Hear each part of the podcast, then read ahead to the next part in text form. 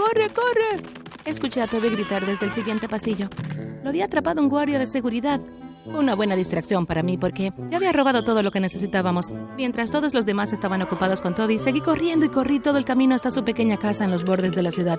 Aquí es donde pasaba el rato nuestra pandilla. Sí, era parte de una pandilla. Pero te contaré más sobre eso más adelante. Antes de continuar, dale me gusta al video y suscríbete al canal. Asegúrate de no perderte más historias pulsando también la campana de notificaciones. Gracias, eres el mejor. Toby había sido mi mejor amigo desde que estábamos en preescolar. Nuestras abuelas iban a la misma iglesia, así que nos conocimos en la escuela dominical.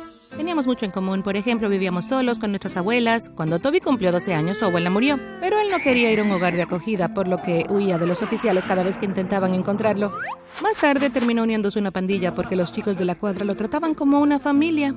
Abandonó la escuela y comenzó a hacer cosas que ningún niño debería hacer a esa edad. La pandilla se volvió como su familia y prácticamente se estaban criando solos. A todos les gustaba pasar el rato en su casa porque nadie estaba allí para ver lo que estaba pasando. No había adultos entrometidos. En lugar de intentar cambiar la opinión de Toby o ayudarlo a hacer algo diferente, terminé siendo absorbida por esa misma pandilla. Con el tiempo nos volvimos muy hábiles en las peores cosas. Podíamos robar cualquier cosa sin que nos atraparan. Los líderes tenían ya veintitantos años y estaban involucrados en cosas más horribles que prometieron enseñarme cuando fuéramos adultos. Ya teníamos 17 años, pero estaban convencidos de que aún era demasiado pronto. Esa noche, después de que me escapé, esperé unos minutos a Toby porque sabía que aparecería. Y lo hizo. Wow, estuvo cerca, dijo mientras atravesaba la puerta. Sí, sin embargo, escapaste de nuevo. Aquí tienes, toma una soda. Sonreí mientras le entregaba una botella de refresco de uva que había robado. Probablemente deberías irte a casa, él dijo. Sí, tienes razón. Aunque Toby había abandonado la escuela, yo me quedé y siempre trató de animarme a hacer lo correcto. Además, mi abuela nunca me dejaría abandonar mis estudios y no quería estar en una pandilla para siempre. Quería convertirme en maestra de jardín de infantes algún día. La mayoría de la gente se reía cuando decía eso porque no encajaba en la descripción. La mayoría de los días me vestía como una marimacho. Camiseta enormes, jeans holgados, geniales y muchas cadenas. Insultaba con peores palabrotas más que un marinero. Pero ¿quién dice que los marimachos no pueden ser profesores? De todos modos, seguí el consejo de Toby y me fui a casa. Mi abuela ya estaba durmiendo. Al día siguiente estaba extremadamente feliz, sin ninguna razón. Tomé el autobús a la escuela y le sonreí a todos. Me miraron como si fuera rara. Mi primera clase fue arte. Me senté en mi lugar habitual en la parte de atrás y esperé a que entrara la señorita Harper. Era la única maestra con la que me llevaba bien en la escuela. Todos estaban en clase ya. Entonces se abrió la puerta y todos se quedaron en silencio. Miré detrás de mí y vi al chico con el que quería pasar el resto de mi vida. Él era tan lindo. Oh, Dios mío, pensé. Lo saludé con la mano. Oye, ¿eres nuevo aquí? Siéntate a mi lado, dije mientras empujaba a la persona de mi lado fuera de su asiento.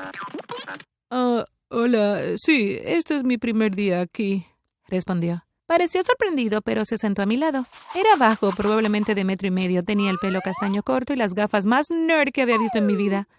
Eran casi más grandes que su cara.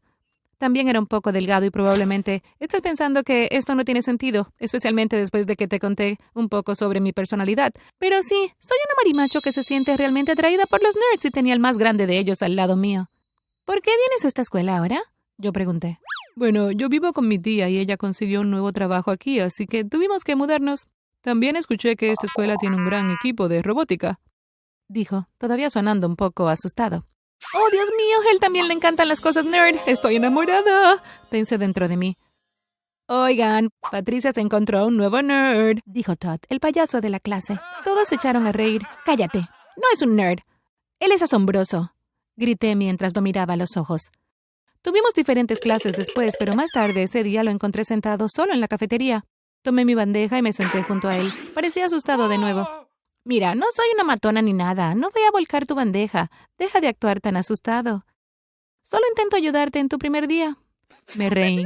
Él devolvió la sonrisa y mordió un trozo de manzana. Sus dientes eran tan pequeños y lindos. Genial. Por cierto, mi nombre es Thomas. Él dijo. Un placer conocerte. Soy Patricia respondí. Las siguientes semanas fueron más o menos iguales. Seguí a Thomas siempre que pude. Incluso me uní al club de robótica para poder estar cerca. Nos hicimos mejores amigos y comenzó a abrirse conmigo, pero no podía decir si estaba interesado en mí románticamente o no. Es hora de mejorar mi juego, pero no sé qué hacer. Le dije a Toby una noche mientras estábamos en su casa. Al día siguiente le expliqué a Thomas que necesitaba ayuda con mi tarea de matemáticas porque no entendía nada. Claro, puedo verte en la biblioteca después de la escuela, él dijo. Um, no me gusta la biblioteca, yo dije. ¿Qué hay de tu casa? Él dijo. Mi papá te matará, respondí. Está bien, entonces mi casa. Finalmente decidió. Dios mío, se tomó una eternidad para captar una indirecta. Me esperó después de la escuela y fuimos a su casa, que estaba en una bonita zona de los suburbios.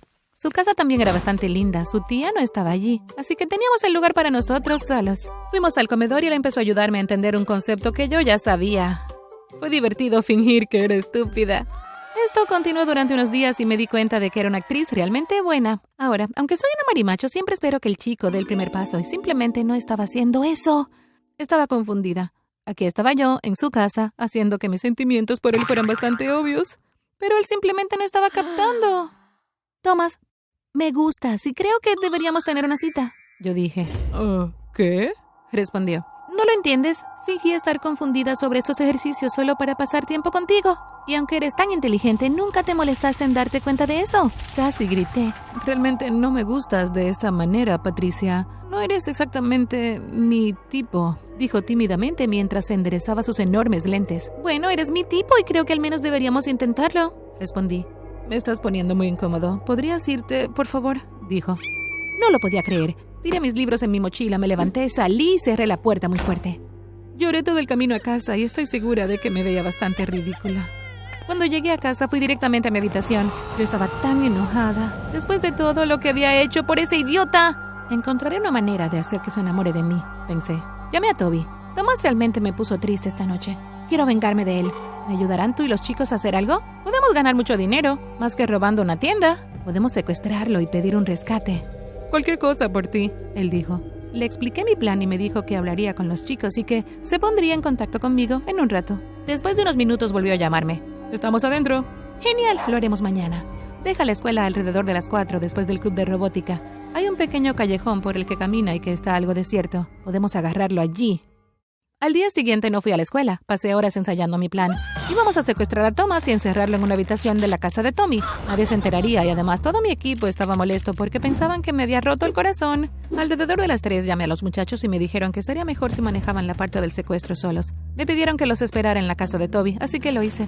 Arreglé la habitación donde pondríamos a Thomas. Me aseguré de que la ventana estuviera cerrada y de que hubieran bocadillos en la habitación. También salí a comprar unas botellas de agua. Me senté en la habitación y esperé. Cuando eran las cuatro en punto, me puse a caminar por el cuarto muy nerviosa. A las cuatro y media nadie había vuelto todavía. ¿Algo salió mal o no? En ese momento escuché un fuerte golpe y mucho movimiento. La puerta se abrió y empujaron a Thomas adentro. ¿Qué estás haciendo aquí? preguntó Toby. Ah, nada. Yo dije, me levanté y salí. Thomas me miró a los ojos, pero estaba amordazado, por lo que no podía decir nada. Ustedes llegaron tarde. ¿Qué pasó? Yo pregunté. Bueno, tardó en pasar por el lugar que nos dijiste. Y cuando finalmente lo vimos caminando por el callejón estaba sosteniendo la mano de una chica. Ella se parecía a él, también bajita y nerd. Tenía dos coletas como una chica tonta. Dios mío, estos nerds, dijo Toby. ¿Estaba caminando con una chica? Jade, ¿me estaba escondiendo una novia? Yo estaba enojada. Pareces celosa dijo Toby. Bueno, por supuesto que le estoy. Todavía estoy enamorada de él. Empecé a llorar. ¿Patricia? ¿Qué? Has estado tan ciegamente enamorada de ese estúpido nerd que no puedes darte cuenta de que he estado enamorado de ti durante mucho tiempo. Solo acepté secuestrar a Thomas porque pensé que querías vengarte de él. Quería lastimarlo por lo que te hizo. Él dijo. Me quedé helada. Estaba realmente impactada. ¿Toby, enamorado de mí? ¿No vas a decir nada? ¿Solo nos pediste que lo secuestráramos para poder obligarlo a que salga contigo?